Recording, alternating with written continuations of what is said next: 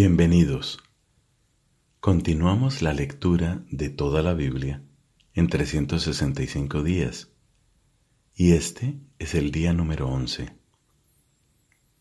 Pedimos la gracia del Espíritu Santo. Fue este Divino Espíritu quien inspiró la palabra que tenemos en nuestras manos en la Biblia. Necesitamos ese mismo Espíritu para entender correctamente según el corazón y la mente de la Iglesia, esta divina palabra. Hoy tenemos textos del libro del Génesis, del libro de los Salmos y del Evangelio según San Mateo. En el nombre del Padre y del Hijo y del Espíritu Santo. Amén. Génesis capítulo 16 Sarai, la esposa de Abraham, no le había dado ningún hijo pero ella tenía una esclava egipcia llamada Agar. Sarai dijo a Abraham, Ya que el Señor me impide ser madre, únete a mi esclava, tal vez por medio de ella podré tener hijos. Y Abraham accedió al deseo de Sarai. Ya hacía diez años que Abraham vivía en Canaán, cuando Sarai su esposa le dio como mujer a Agar, la esclava egipcia. Él se unió con Agar y ella concibió un hijo. Al ver que estaba embarazada, comenzó a mirar con desprecio a su dueña. Entonces Sarai dijo a Abraham, Que mi afrenta recaiga sobre ti. Yo misma te entregué a mi esclava, y ahora, al ver que estaba embarazada, ella me mira con desprecio el Señor sea nuestro juez, el tuyo y el mío.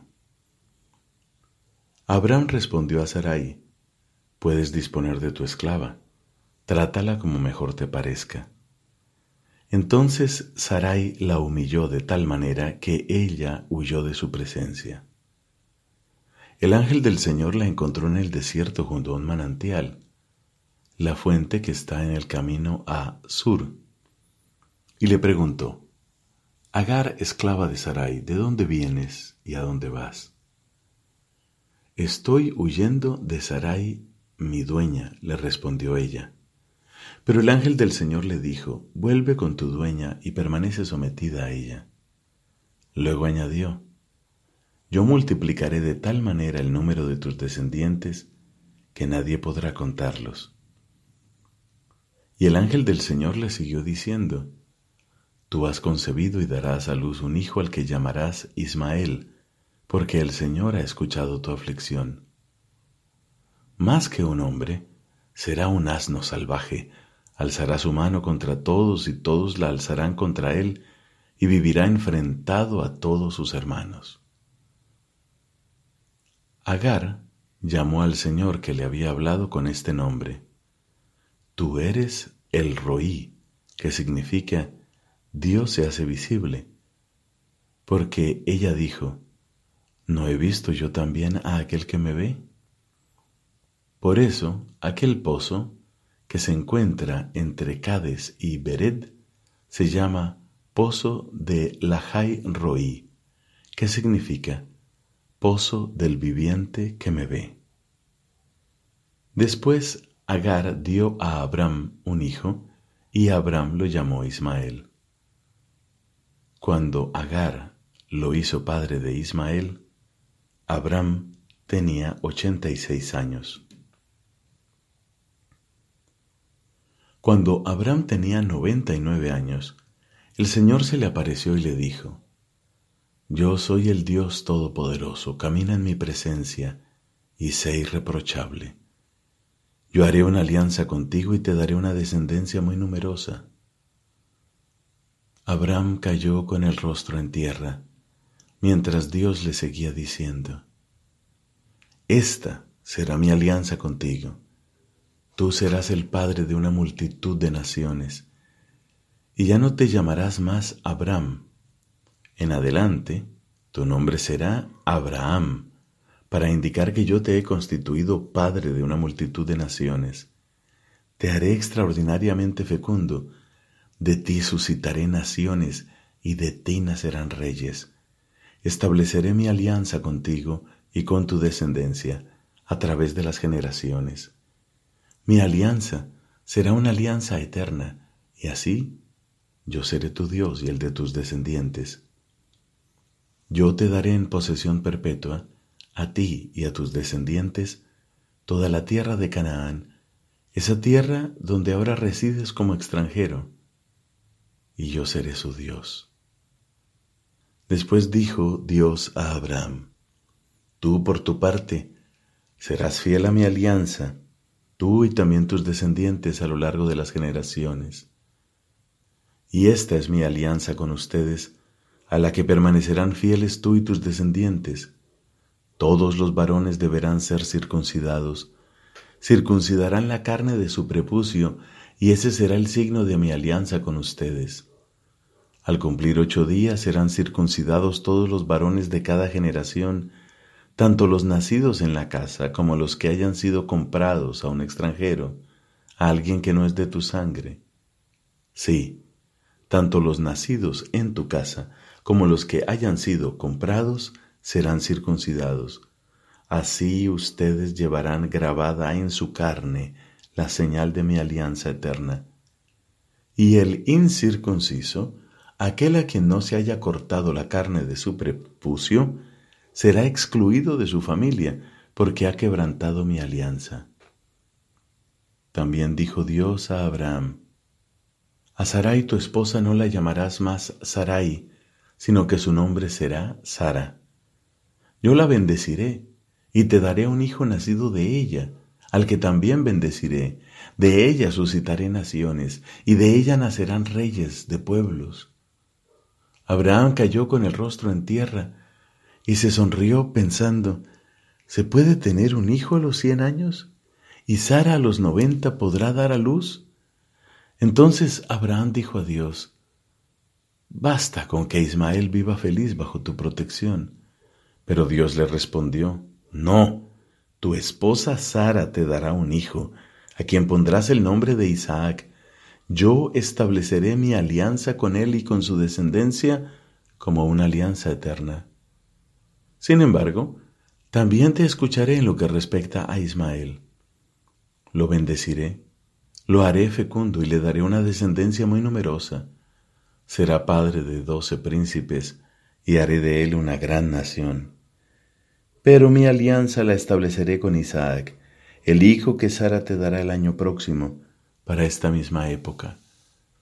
Y cuando terminó de hablar, Dios se alejó de Abraham.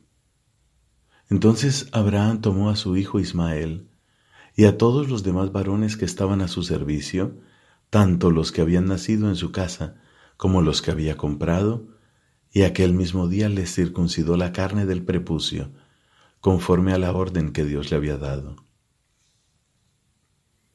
Cuando fueron circuncidados, Abraham tenía noventa y nueve años y su hijo Ismael trece.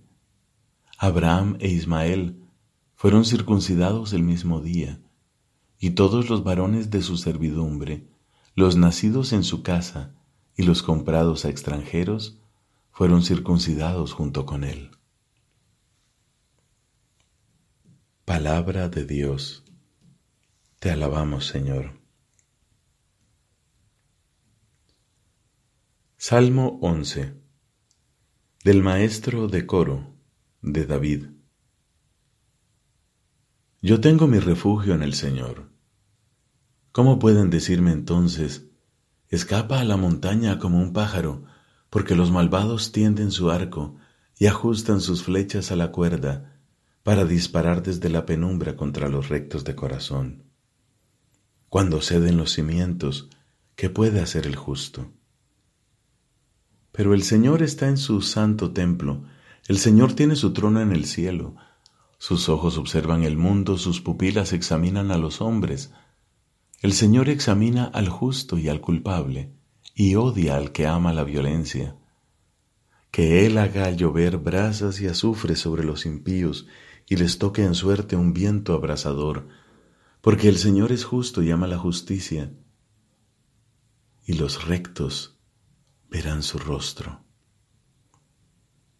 Padre, te da gloria a tu Hijo en el Espíritu Santo, como era en el principio, ahora y siempre, por los siglos de los siglos. Amén.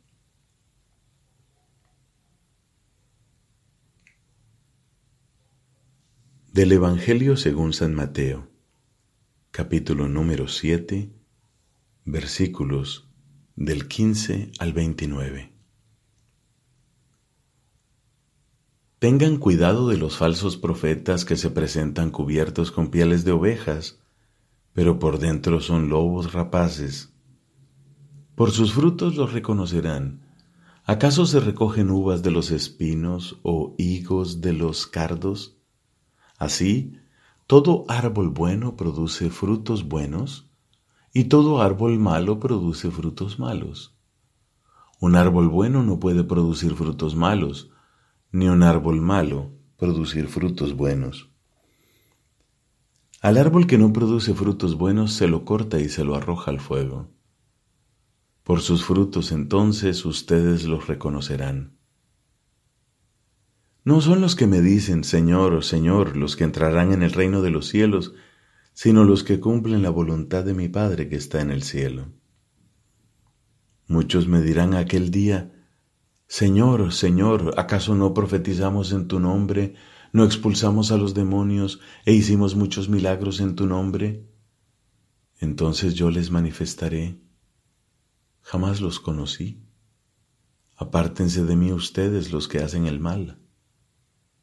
Así, todo el que escucha las palabras que acabo de decir y las pone en práctica, puede compararse a un hombre sensato que edificó su casa sobre roca. Cayeron las lluvias, se precipitaron los torrentes, soplaron los vientos y sacudieron la casa, pero ésta no se derrumbó porque estaba construida sobre roca. Al contrario, el que escucha mis palabras y no las practica puede compararse a un hombre insensato que edificó su casa sobre arena. Cayeron las lluvias, se precipitaron los torrentes, soplaron los vientos y sacudieron la casa. Esta se derrumbó y su ruina fue grande. Cuando Jesús terminó de decir estas palabras, la multitud estaba asombrada de su enseñanza, porque Él les enseñaba como quien tiene autoridad y no como sus escribas. Palabra del Señor. Gloria a ti, Señor Jesús.